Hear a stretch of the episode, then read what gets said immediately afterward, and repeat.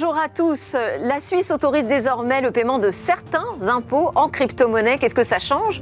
Comment cela fonctionne-t-il? On en parle avec une experte qui sera euh, avec nous en direct de Montreux. Ce sera la première partie de cette émission. Et puis ensuite, on va passer au débrief de l'actu. On commentera ensemble, bah, par exemple, l'avancée du projet Gaia X, où en est euh, cette stratégie européenne autour du cloud? On commentera aussi le crédit d'impôt sur euh, les jeux vidéo et aussi ce crash phénoménal de FTX, la grande plateforme de crypto-monnaie. Euh, deuxième partie, on va s'intéresser là euh, plus euh, précisément à la semaine pour les personnes, pour le pardon, pour l'emploi des personnes handicapées. J'aurai euh, avec moi au téléphone un patron autiste qui propose aux entreprises de recruter des consultants informatiques indépendants pour des missions. Et ce sont des porteurs de handicap, bien évidemment. C'est une autre façon de concevoir l'inclusion au sein de ces équipes. On terminera cette édition, comme d'habitude, par notre chronique Où va le web? Mais d'abord, donc, payer ses impôts en crypto-monnaie, c'est l'interview dans Smart Tech.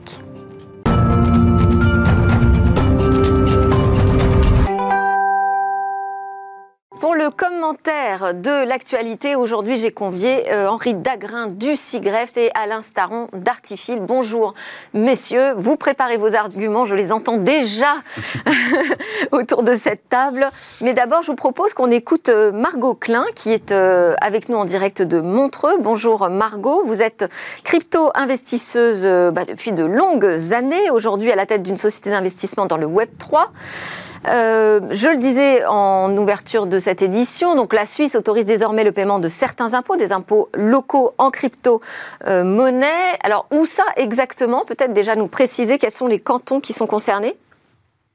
Alors le canton qui est concerné qui a été vraiment leader dans le domaine, ça a été le canton de Neuchâtel. Donc c'est un canton très actif dans les crypto-monnaies et euh, c'est eux qui ont un peu mené la danse au départ. Mais globalement, au niveau euh, global, la Suisse, elle est quand même pionnière dans les crypto-monnaies depuis pas mal d'années. Et c'est un des premiers pays euh, en termes de légalisation et de légifération sur le, sujet blockchain et Web3. Mais alors, qu'est-ce qui a motivé quand même cette euh, décision? Parce qu'on peut être plutôt pour le développement des crypto-monnaies sans aller jusqu'à proposer le paiement des impôts en crypto. Qu'est-ce qui a motivé cette décision en Suisse? Bon, la Suisse, c'est quand même un, pays financier, c'est une place financière forte, c'est aussi un pays de banque, c'est un pays où il y a énormément de sociétés d'investissement et c'est un pays stable.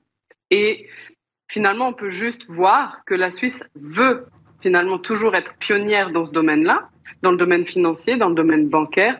Et tout simplement, ça a été une suite logique pour eux et ça a été une suite logique de proposer ça. Finalement, c'est assez simple. Il suffit, euh, c'est vraiment la même chose, mais au lieu de payer vos impôts en euros ou en francs suisses, bah, vous les payez euh, en bitcoin, par exemple. Alors, vous dites c'est assez simple. Expliquez-nous quand même comment ça fonctionne. Comment on s'y prend? C'est exactement la même chose mais euh, vous remplissez euh, votre déclaration d'impôt, que ce soit avec votre société en, personnel, et tout simplement au lieu de payer, euh, c'est-à-dire quand vous avez la quittance qui arrive, au lieu de payer en francs suisses, bah, vous choisissez simplement de payer en crypto-monnaie. C'est vraiment la même chose. C'est très simple d'utilisation et c'est immédiat. Margot, qu'est-ce qui se passe après? Donc, une fois que moi j'ai fait mon virement en crypto, qu'est-ce qui se passe après? C'est automatiquement converti? Alors, ça, derrière ce qui se passe, on n'y a pas accès, c'est-à-dire que ça, vous envoyez ça au service des impôts. Si eux ensuite ils gardent en crypto-monnaie ou si ils transfèrent, ils convertissent en francs suisses, euh, ça je leur ai pas demandé. Euh, ça c'est peut-être leur choix à eux et ça dépend. Euh, les cantons en Suisse sont assez indépendants, donc ils peuvent avoir chacun des stratégies différentes. Donc ça derrière ce qui, ce qui se passe pour eux, finalement ça nous regarde plus et bah, c'est à eux de choisir. Ça ne nous regarde plus, euh, je ne sais pas, parce que euh, euh, ça dépend aussi du, pas que des, des, choix des cantons, mais ça dépend aussi du cours du Bitcoin, par exemple.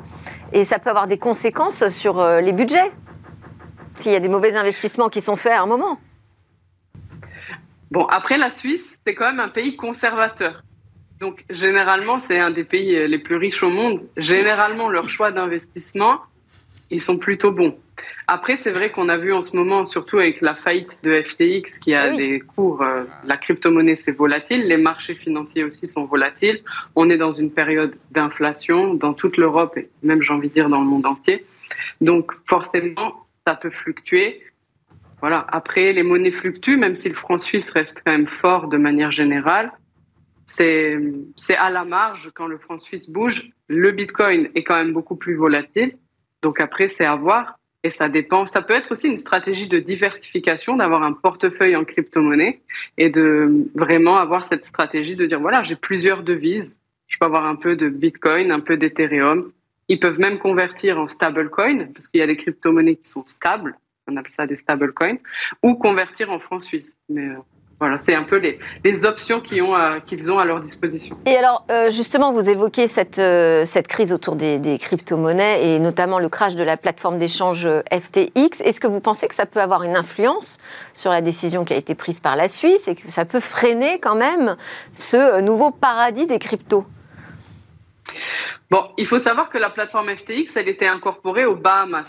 Donc, je ne sais pas vraiment si c'est une crise des cryptos ou si c'est une crise des institutions centralisées incorporées dans des paradis fiscaux. Donc moi, j'aime beaucoup les Bahamas, plutôt pour y aller en vacances que pour investir mon argent. Donc on peut se demander déjà euh, la question de quid, pourquoi aux Bahamas Pourquoi on a laissé faire une plateforme centralisée, donc qui possédait les fonds de ces investisseurs, ben, devenir aussi grande et être incorporée aux Bahamas C'est la première question. Typiquement en Suisse, il y a tellement de compliance et de, de règles légales à suivre que ça ne pourrait pas arriver. Et deuxièmement, au-delà d'une crise crypto, c'est surtout une crise de la centralisation. Parce que si cette société avait été Web3, avait été décentralisée, ce qui se passe finalement euh, n'aurait pas eu lieu. Donc euh, la Suisse, euh, elle, je pense que va continuer à, à vraiment légiférer et va continuer à faire ce qu'elle fait déjà, c'est-à-dire d'être très compliance. C'est très lourd en Suisse d'ouvrir une société euh, crypto, c'est très lourd euh, en plus d'avoir une société d'investissement crypto-monnaie. Il y a beaucoup, beaucoup de règles légales à suivre. Donc, euh, ce qui n'est ce qui pas le cas des Bahamas, à ma connaissance. Bon, alors, euh, je vais vous faire réagir, mais après, hein, parce qu'on va en parler ensemble dans, le débrief euh, de l'actu de, ce crash de FTX.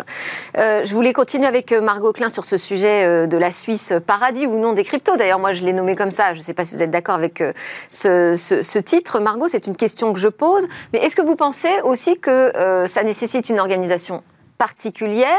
Et donc, est-ce que ça peut être applicable à d'autres pays, par exemple la France c'est vrai qu'aujourd'hui, la Suisse est un paradis des cryptos pour plusieurs choses. C'est qu'il y a énormément euh, d'activités dans ce domaine-là pour une raison très simple qui est tout à fait applicable en France ou en Europe.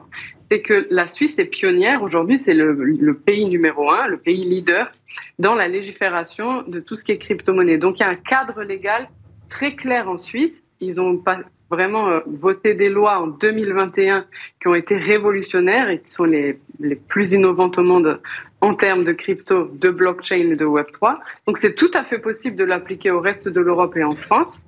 Euh, ça demande, je pense, simplement euh, de mettre en place un cadre légal clair qui est assez finalement euh, bah, ouvert pour permettre l'innovation et assez euh, légal et légalisé pour permettre vraiment une compliance et un suivi des règles. Donc c'est tout à fait applicable en Europe et, en France et dans les autres pays euh, du monde. Hein. Donc euh, ça demande par contre euh, bah, d'adapter la loi comme l'a fait la Suisse. Et derrière, ça donne des innovations incroyables. Donc je pense que ça va réellement arriver en Europe et en France dans les prochaines années, oui. Bon, mais parce que nous, en France, on est persuadés que c'est nous, hein, les rois des cryptos euh, et de la législation. C'est bien, moi, tant mieux si on se bagarre pour aller euh, plus vite sur euh, des règles qui permettent de sécuriser cet environnement, on peut être que satisfait. En revanche, le, passage du paiement des impôts en France en crypto, vous pensez qu'on est prêt, Alain ou Henri? Moi, je trouve ça très malin de la part de l'État suisse. Parce qu'en en fait, il y, a une décision stratégique à prendre, dire c'est quoi mon investissement en tant qu'État dans des cryptos? Là, ils disent bah, c'est très bien, c'est l'investissement de mes citoyens. Après, ce qu'ils font, c'est leur problème. Mais en tout cas, ils disent moi, en tant qu'État, je me mets dans les cryptos à hauteur de ce que mes citoyens sont dans les cryptos. Bon, allez, une dernière question quand même que je voulais vous poser, euh, Margot, parce que vous êtes euh, à l'origine d'un ouvrage euh, qui s'appelle Bonjour Richesse, et non pas Bonjour Tristesse. Hein. Bonjour Richesse que vous avez publié en 2019, où, où là, bah, vous nous présenter cet écosystème euh, digital comme euh, une nouvelle source de richesse, une énorme opportunité. Est-ce que vous auriez écrit le même livre là en 2022 aujourd'hui? Ah, encore plus en 2022. Ah oui. Euh, je l'aurais encore plus appelé Bonjour Richesse. Euh, on pourrait même voir un Bonjour Richesse 2. Bon, aujourd'hui, plus ça va et plus on voit que le digital est une opportunité. Après, il faut en connaître les codes. Il faut savoir aussi naviguer dans cet environnement. Euh, on voit qu'on est en période d'inflation, de récession. On voit que ça commence à devenir compliqué pour un bon nombre d'entreprises euh, du domaine plutôt classique. Donc le digital, c'est aussi une porte pour finalement, c'est comme un nouveau terrain de jeu, un nouveau marché. Et même quand on est une entreprise classique, on peut réellement s'intéresser au digital. Bon, et la Suisse euh, est, pas connue pour être le pays euh, vraiment novateur en termes de digital. Et pourtant, en Suisse, les sociétés, elles se mettent vraiment massivement au digital et les résultats dans les domaines du service sont vraiment incroyables et les progressions sont vraiment incroyables. Donc, euh, je l'écrirai en 2023, 2024, 2025 si je devais euh, le refaire. Très bien. Merci beaucoup d'avoir répondu à mes questions, Margot Klein, présidente de la plateforme héritage.io. C'est parti pour le débrief de l'actu dans Smartech.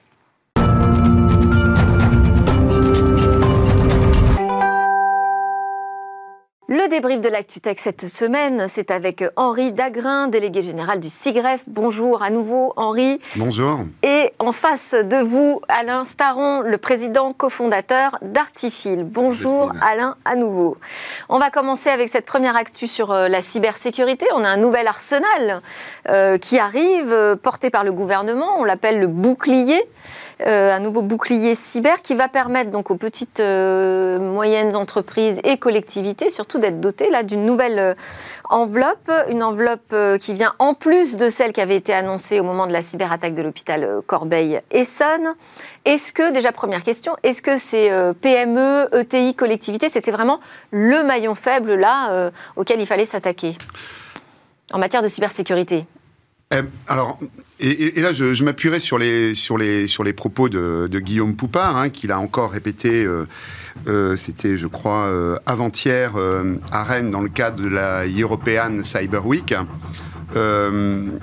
Beaucoup de choses ont été faites pour les, opérateurs d'importance vitale, les opérateurs de services essentiels, et par ailleurs les grandes entreprises, les grandes administrations publiques disposent de moyens qui sont assez substantiels pour renforcer leur sécurité numérique.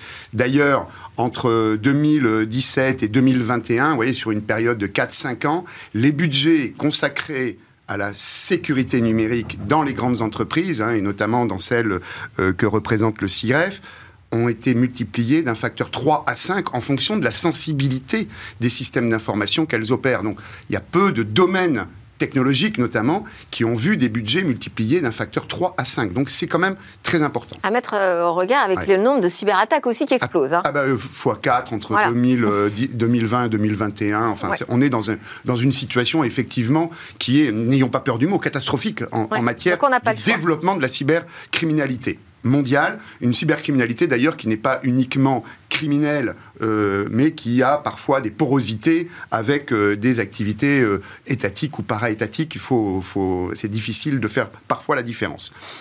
Donc ça, les grandes entreprises, les grandes structures, les grandes organisations, c'était bien traité.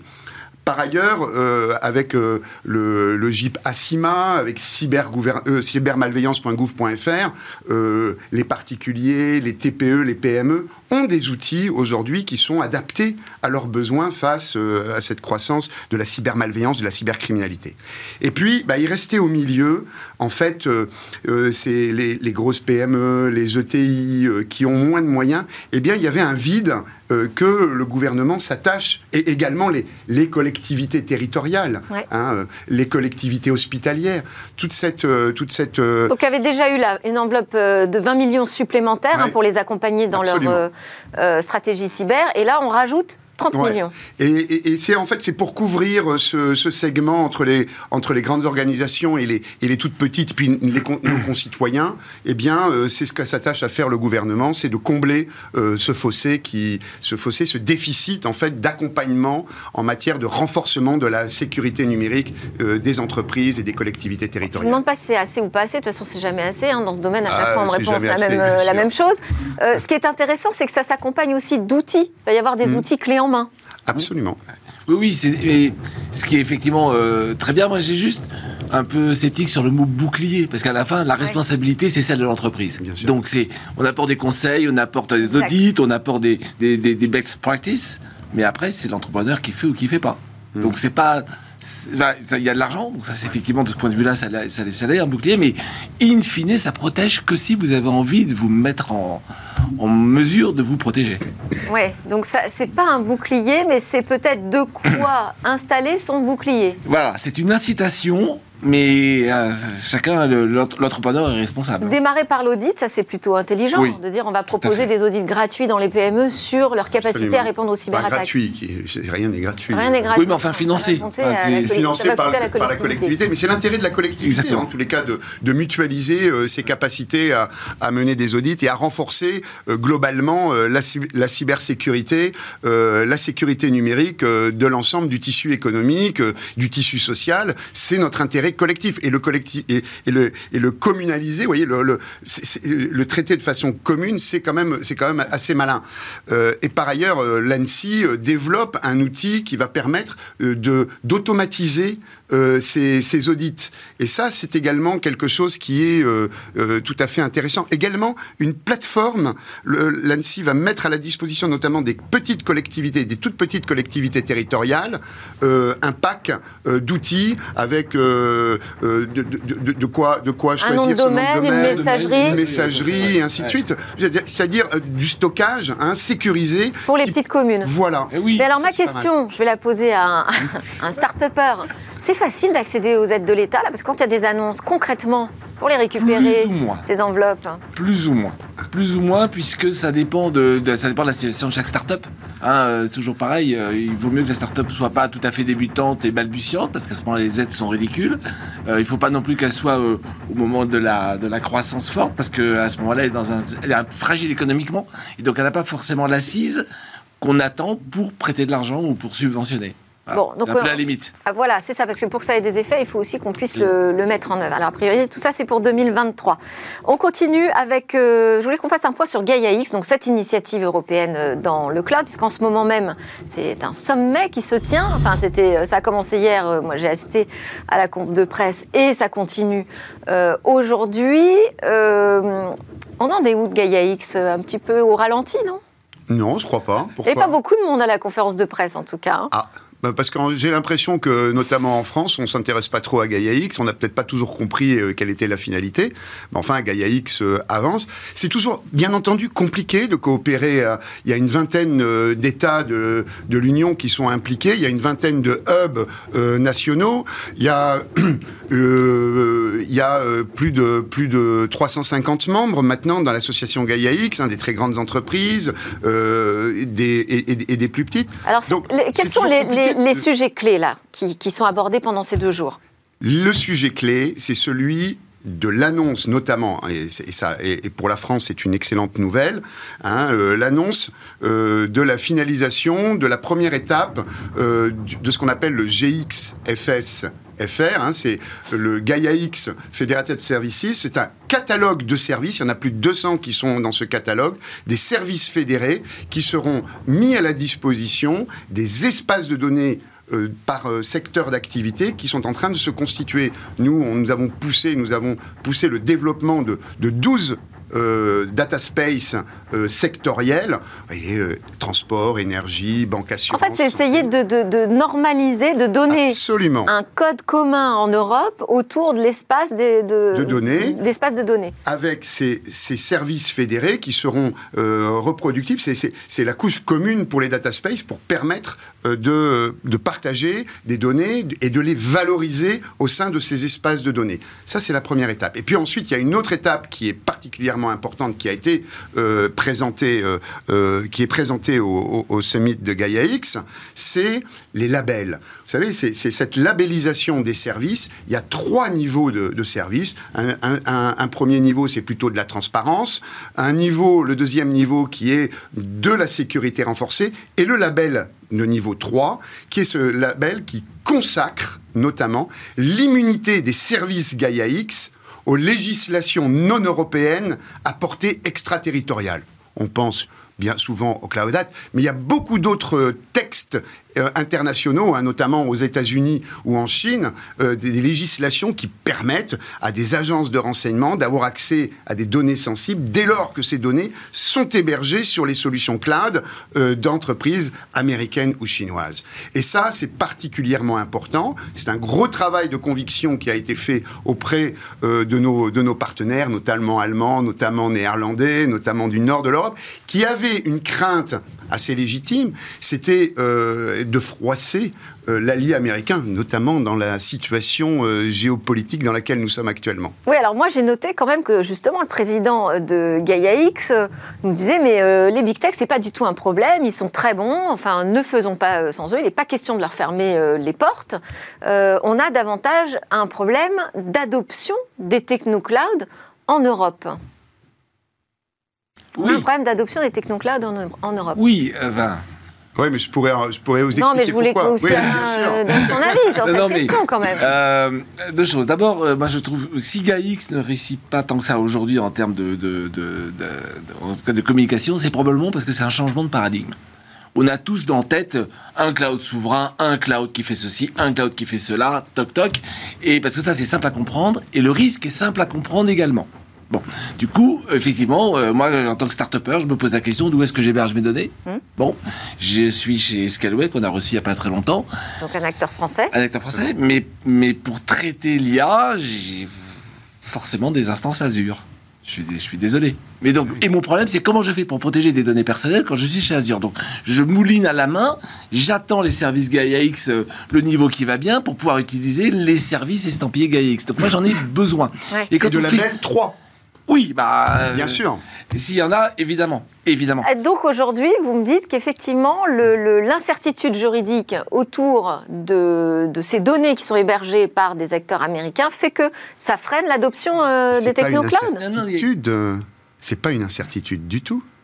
On sait très bien que la législation américaine, notamment, vis à -vis des hyperscalers américains, permet aux agences de renseignement qui font essentiellement du renseignement d'intérêt économique voilà, au profit de leur, de leur, de leur économie, permet donc à ces agences de renseignement, c'est ce qu'on appelle la section 702 du Foreign Intelligence Surveillance Act, qui est un texte très ancien, hein, permet de faire de la collecte massive, a priori sans mandat, des données personnelles et non personnelles des organisations étrangères Hein, des personnes morales ou physiques étrangères dès lors qu'elles sont hébergées. Ça, ça j'entends bien. Ma question, c'est est-ce qu'aujourd'hui, c'est ce point qui freine l'adoption du cloud en Europe C'est le premier point. Est-ce que c'est pas le fait qu'on manque peut-être de soutien et d'appui à une filière cloud européenne mm. C'est d'abord le premier principe. En fait, pardon. Mm. En fait, la filière cloud européenne, c'est, j'ai envie de dire, c'est un truc après on court, après lequel on court sans forcément y arriver un jour. Les technologies américaines sont excellentes. Ça fait trois fois qu'on se relance dans un cloud souverain si je compte bien, je suis pas du tout sûr que cette fois-là sera la bonne. Il n'y a pas de raison, les autres sont toujours de plus en plus forts. On se trompe de combat. Enfin, je le dis à chaque fois qu'on se voit, toutes les semaines. C'est perdant là aussi. Non, mais non, mais non. Il faut passer au coup d'après. Le coup d'après, c'est quoi? C'est il y a des infrastructures qui marchent très bien, dont acte. Il faut juste se protéger de l'espionnage purement économique. Je me souviens d'avoir été chez Guillaume Poupard dans un job précédent qui expliquait à mon. À mon... on sait, mais le problème, c'est qu'aujourd'hui, on ne sait pas si on va y arriver. Mais on n'a plus beaucoup de temps. Quoi Delphine. À vraiment sécuriser non, cet espace de données bah, de l'Europe. C'est ce à quoi on travaille. Eh ben de toute façon, c'est très Web 3. Retenons bien. Delphine, c'est très Web 3, donc c'est l'avenir. Retenons bien de toute façon, il n'y a pas d'autre initiative que Gaia X aujourd'hui en Europe. Et l'échec de Gaia X ne peut pas être une option. Et ceux qui pensent qui, mise sur l'échec de Gaia X, eh bien, il se plante de combat. Eh ben alors ça, c'est dit. On passe à l'affaire FTX. Cette affaire FTX, donc c'est cette euh, grande plateforme d'échange en crypto-monnaie euh, qui met la clé sous la porte. Son patron euh, démissionne, alors parce que en fait il y a des enquêtes aux États-Unis hein, sur des conflits d'intérêts de cette entreprise avec une autre dont est propriétaire son, son, patron. Est-ce que ça, c'est de nature vraiment à briser totalement la confiance? En ces plateformes d'échange de crypto-monnaies, où c'est un épiphénomène et c'est peut-être nécessaire pour justement travailler cette régulation qu'on attend dans le monde des cryptos bah.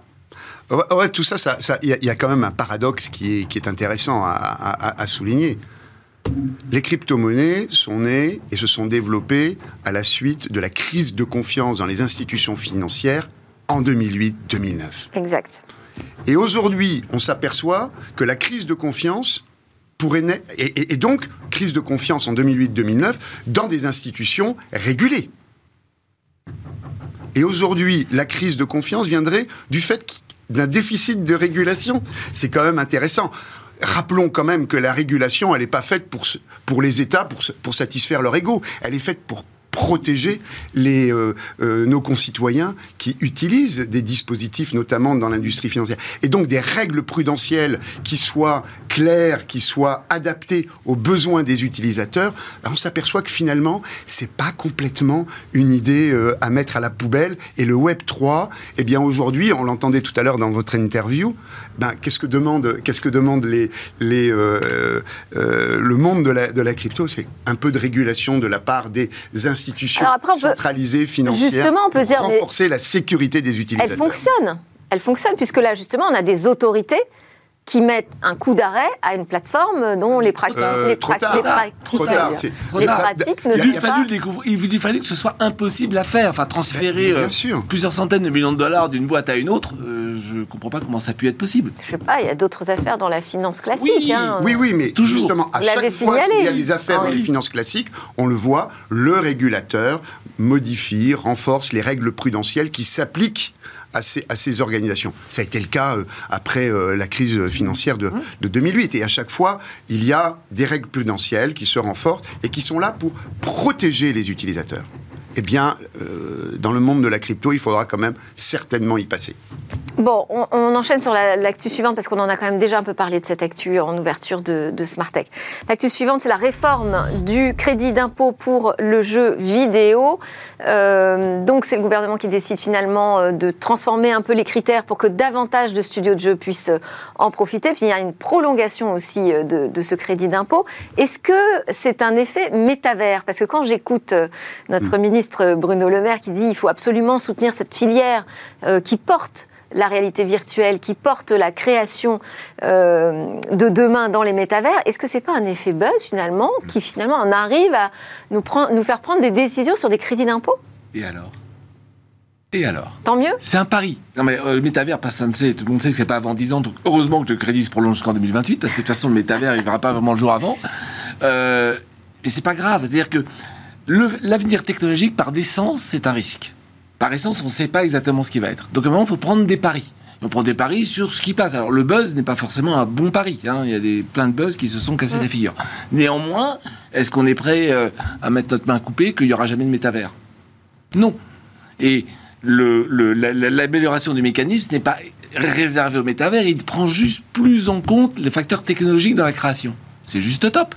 Là, la technologie devient une part essentielle de la créativité. Pardon pour les artistes purs, mais on a vu euh, sur ce plateau euh, l'intelligence artificielle qui écrit, enfin on a parlé plein de choses comme ça. Donc la technologie devient part de la créativité, il faut l'intégrer, et nous ne sommes pas que un pays d'artistes, on est aussi un pays de techno.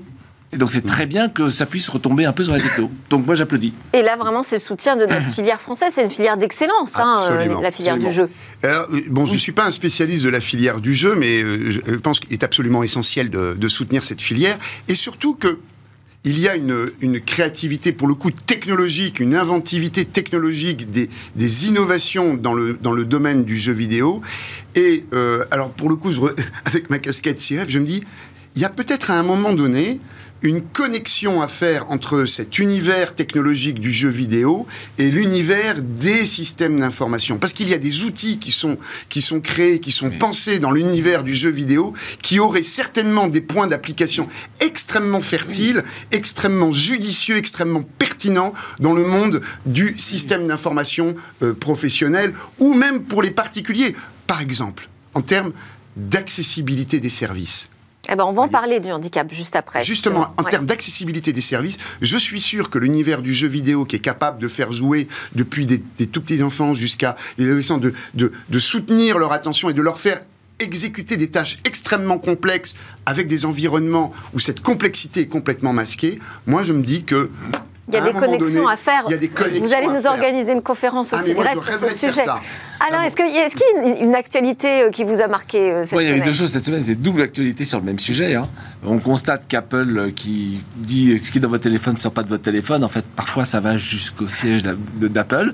Donc l'enquête est en cours, on ne sait pas si c'est vrai, si c'est pas vrai, mais ce serait chaque clic sur chaque méta-appli, enfin les, les applis fondamentales d'Apple, qui serait tracé.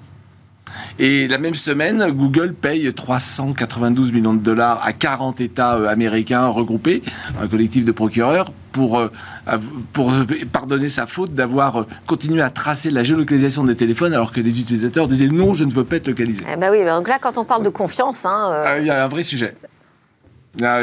On se rend bien compte que c'est un travail permanent. Donc on peut parler de cloud de confiance avec des GAFAM? Ah, est-ce qu'on peut parler de cloud de confiance Delphine, eh ben, on peut parler de cloud de confiance. vous avez raison. Je pose la question. On peut parler de, cloud de confiance, mais ça, veut dire, mais ça veut dire que la confiance, elle, on peut l'objectiver, on sait l'objectiver. D'ailleurs, le CIREF a publié euh, il y a trois semaines euh, une version 2 de son référentiel du cloud de confiance. C'est 450 exigences sur quatre axes qui sont déclinés, l'axe de la sécurité, l'axe de la maîtrise de la dépendance des utilisateurs vis-à-vis de leurs fournisseurs, l'axe de l'immunité des solutions vis-à-vis des législations non européennes à portée extraterritoriale, et un quatrième axe qui est caractéristique, caractérise la confiance, c'est l'axe de la maîtrise de l'empreinte environnementale des solutions cloud. Plus de 450 exigences, on, eh ben nous, on, l'envoie à tous les cloud providers qui soient non européens, européens. On leur dit, par rapport à ce référentiel, dites-nous ce que vous avez. Et c'est ça qui caractérise la confiance. C'est ce que les utilisateurs demandent. Donc la transparence. Si je peux me permettre. C'est ça. Pas que de la transparence, il y a aussi des exigences Parce qu'il faut pouvoir avoir accès. Absolument.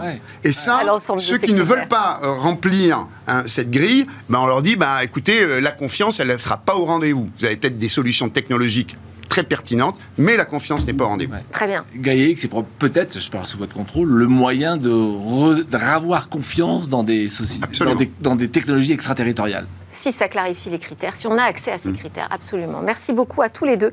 Henri Dagrin, délégué général du SIGREF, et Alain Staron, le président cofondateur d'Artifi. Je vous ai dit qu'on parlerait euh, handicap euh, juste après. On a rendez-vous avec un patron autiste qui a une initiative très intéressante pour voir l'inclusion dans la tech un peu différemment.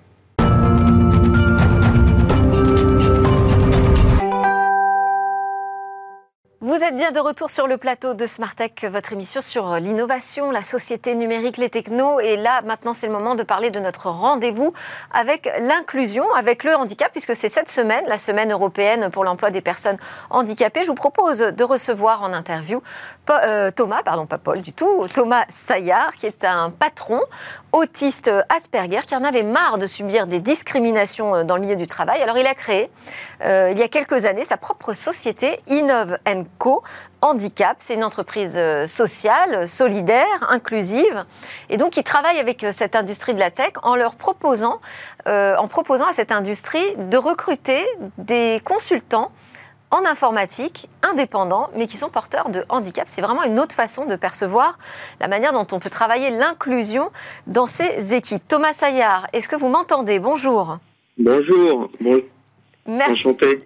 Enchanté. C'est la deuxième fois que je, que je vous reçois et je me disais que ça serait intéressant de faire un point avec vous sur où on en est. Déjà, cette semaine euh, européenne pour euh, euh, l'emploi des personnes handicapées, est-ce qu'il vous semble que c'est un moment important un moment qui est très important dans, la, dans la vie du, du handicap dans la société.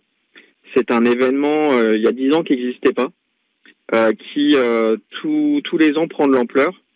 Euh, aujourd'hui, par exemple, vous avez un événement dans la semaine du handicap qui s'appelle le Duo D, des vies ma vie, qui réunissent, bah, par exemple, des personnes handicapées de notre établissement avec certains de nos clients pour leur faire découvrir un, nouveau métier, pour partager un moment.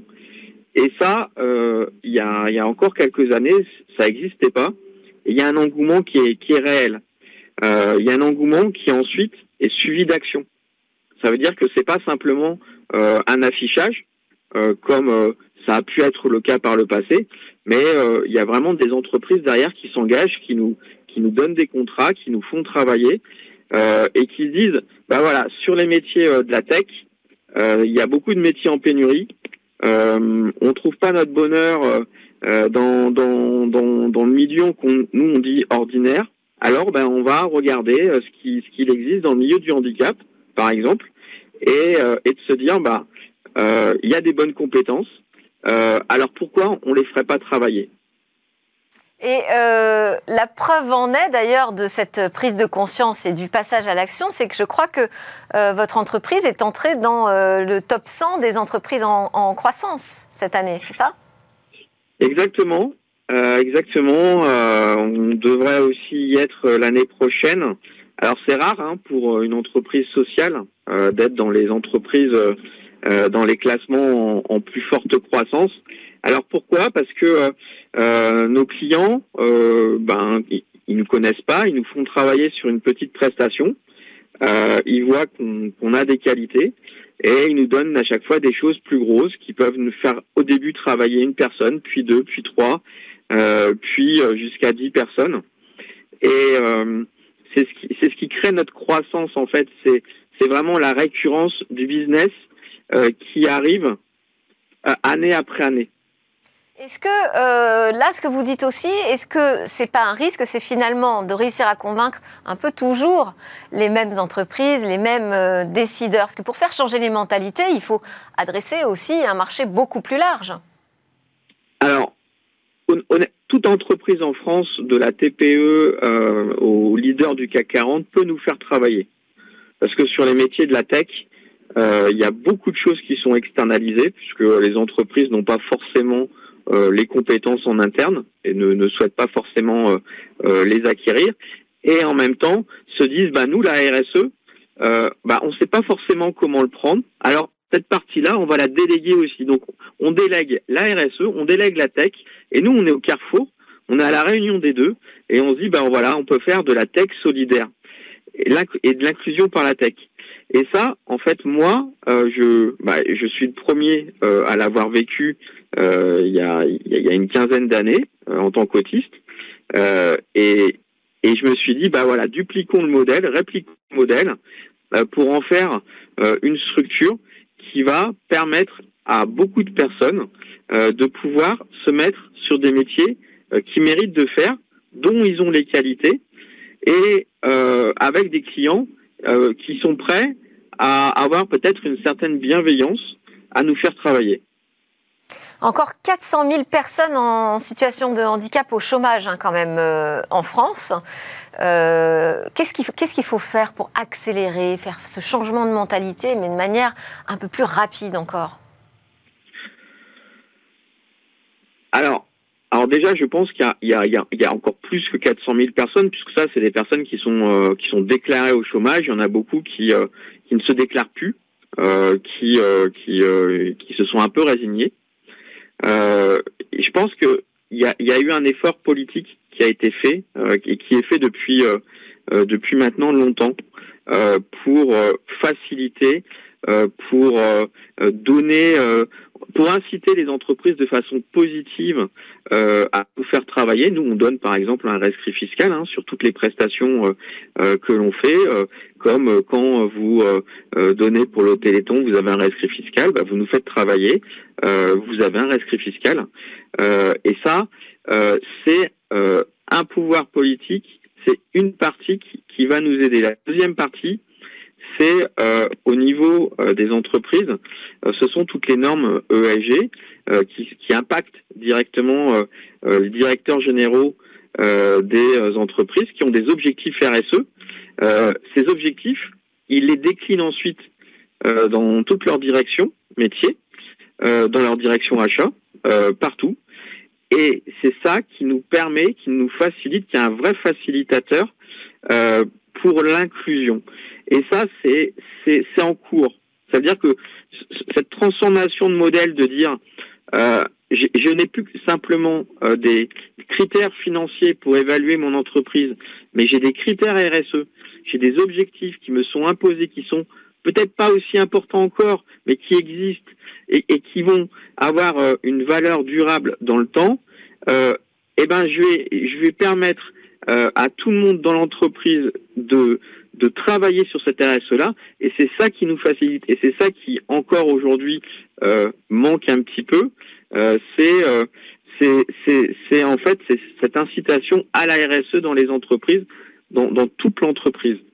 Merci beaucoup Thomas Saillard. Donc c'est le moment là de passer à l'action. Thomas Saillard, je rappelle que vous êtes le fondateur d'Innovenco Handicap.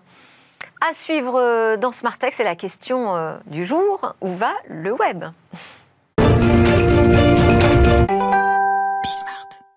Et à cette question du jour, où va le web? Eva Bensadi a décidé d'abord de reprendre l'histoire un peu plus euh, depuis le début, le début en nous réexpliquant ce qu'est la blockchain.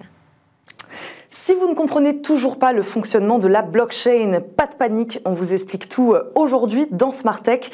Elle est apparue en 2008 avec la monnaie numérique Bitcoin et même s'ils ont été construits ensemble, il existe aujourd'hui de nombreuses blockchains et de nombreuses crypto-monnaies associées. Alors la blockchain, Qu'est-ce que c'est? C'est comme une base de données. Elle contient l'historique de tous les échanges effectués entre ses utilisateurs depuis sa création on stocke, on échange de la valeur, comme des bitcoins, donc, ou simplement de l'information, et on le fait surtout sans intermédiaire centralisé. Et c'est bel et bien sa spécificité, on en a déjà parlé ici, le web de demain se passe des intermédiaires comme les GAFAM et n'appartient qu'aux utilisateurs. Imaginez un grand livre comptable que tout le monde peut lire, ou tout le monde peut écrire aussi. Alors pourquoi blockchain ou chaîne de blocs en français? Eh bien parce que lorsqu'une transaction est effectuée sur la blockchain, elle est ajoutée à un bloc. Ce bloc contient toutes les actions qui se sont déroulées au cours des dernières minutes et qui ont été partagées avec l'ensemble du réseau d'ordinateurs tout est enregistré, impossible à effacer et indestructible. Il en existe en fait de trois types. La blockchain publique, un réseau euh, auquel tout le monde peut participer sans restriction. La blockchain privée, qui permet aux entreprises de définir des contrôles sur qui peut accéder aux données. Carrefour l'utilise d'ailleurs par exemple pour effectuer la traçabilité de ses produits l'entreprise peut suivre le produit du début de la chaîne d'approvisionnement jusqu'aux grandes surfaces et permet euh, de prendre les mesures nécessaires en cas de souci dans la chaîne. Et enfin, la blockchain fédérée, contrôlée par un ensemble présélectionné de parties prenantes. On reprend. La blockchain permet des échanges décentralisés. La blockchain est infalsifiable et indestructible. Et enfin, elle est simple d'accès. Tout le monde peut y accéder. Bémol, tout de même, ce monde reste complexe. Il faut apprendre un nouveau langage, de nouvelles manières de travailler et développer des solutions. Cela demande du temps et un apprentissage bien particulier. Merci Eva de reprendre les bases, c'est important. Et merci à vous de nous suivre tous les jours. C'était Smartech, votre émission sur le numérique et l'innovation. On se retrouve évidemment demain, le vendredi, c'est Best of. Et dès lundi, de nouvelles interviews dans Smartech.